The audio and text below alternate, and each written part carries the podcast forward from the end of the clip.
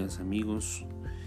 A partir de hoy vamos a empezar a realizar las clases de economía para que la repases cuando tú quieras. Este podcast especialmente está dirigido a todos los estudiantes que quieran saber más sobre economía.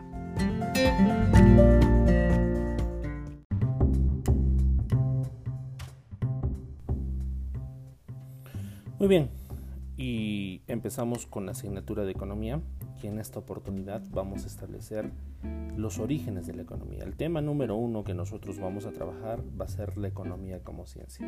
Pero como les decía, primero tenemos que verificar la evolución de la economía.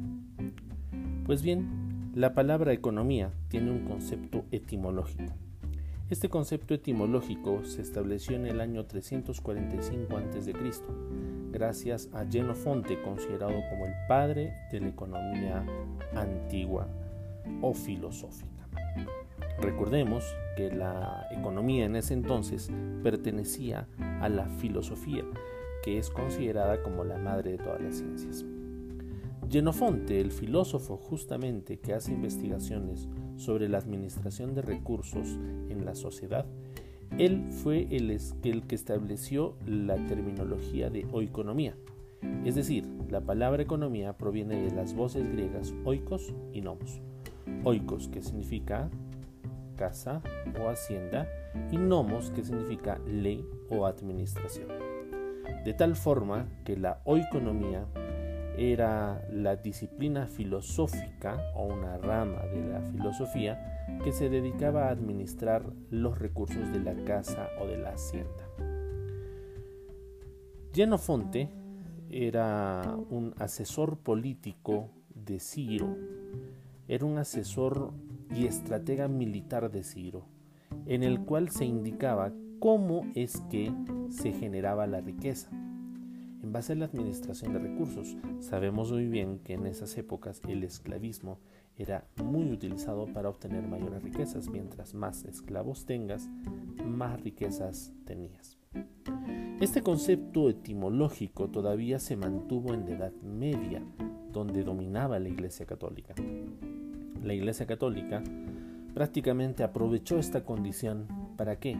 Para poder generar un poder impresionante ya que solamente las personas ligadas a la Iglesia Católica y las personas muy cercanas a la monarquía tenían acceso al estudio. Todas las demás personas eran analfabetas.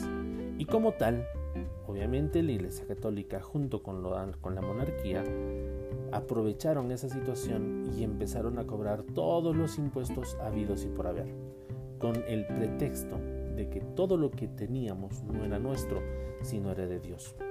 Por lo tanto, todo lo que nos rodeaba era ajeno a nuestra propiedad. Nosotros no teníamos nada. Y como no teníamos nada y todo lo que nosotros utilizábamos prácticamente era prestado o alquilado, teníamos que pagar un impuesto a quién? Teníamos que pagar un impuesto a Dios.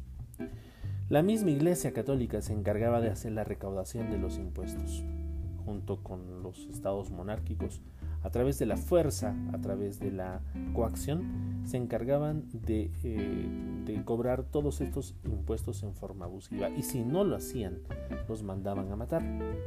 Aparecían al día siguiente en plazas, en parques, eh, indicando que no querían pagar los impuestos. Dios había, los había desprotegido y el diablo había acudido a llevarse sus almas y dejó su cuerpo. Y aparecían pues los cuerpos colgados en, en, las plazas o en los parques. Entonces a eso más o menos se, refiere el tema de la edad, eh, la edad digamos, media, ¿de acuerdo?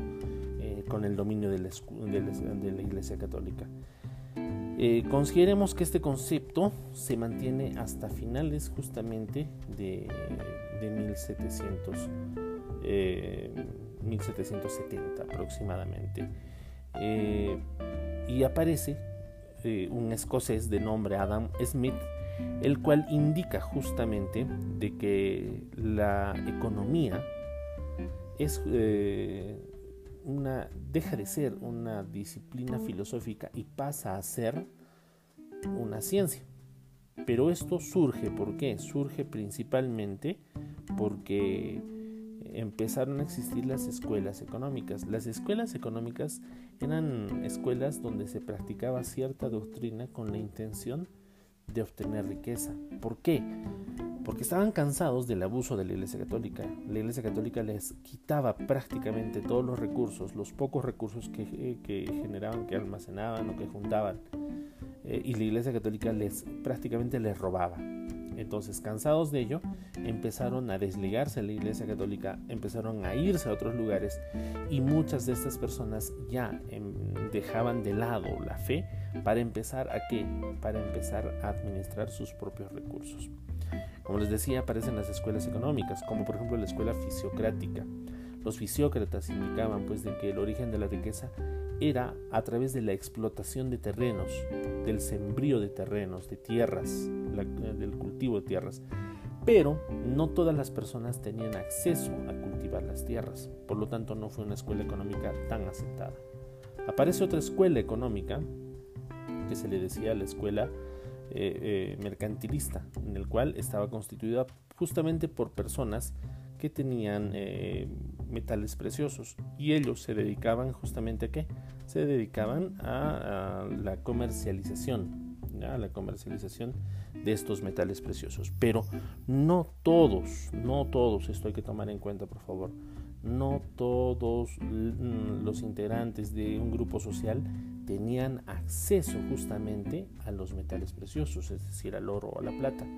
Por lo tanto, también fue una escuela económica no tan aceptada.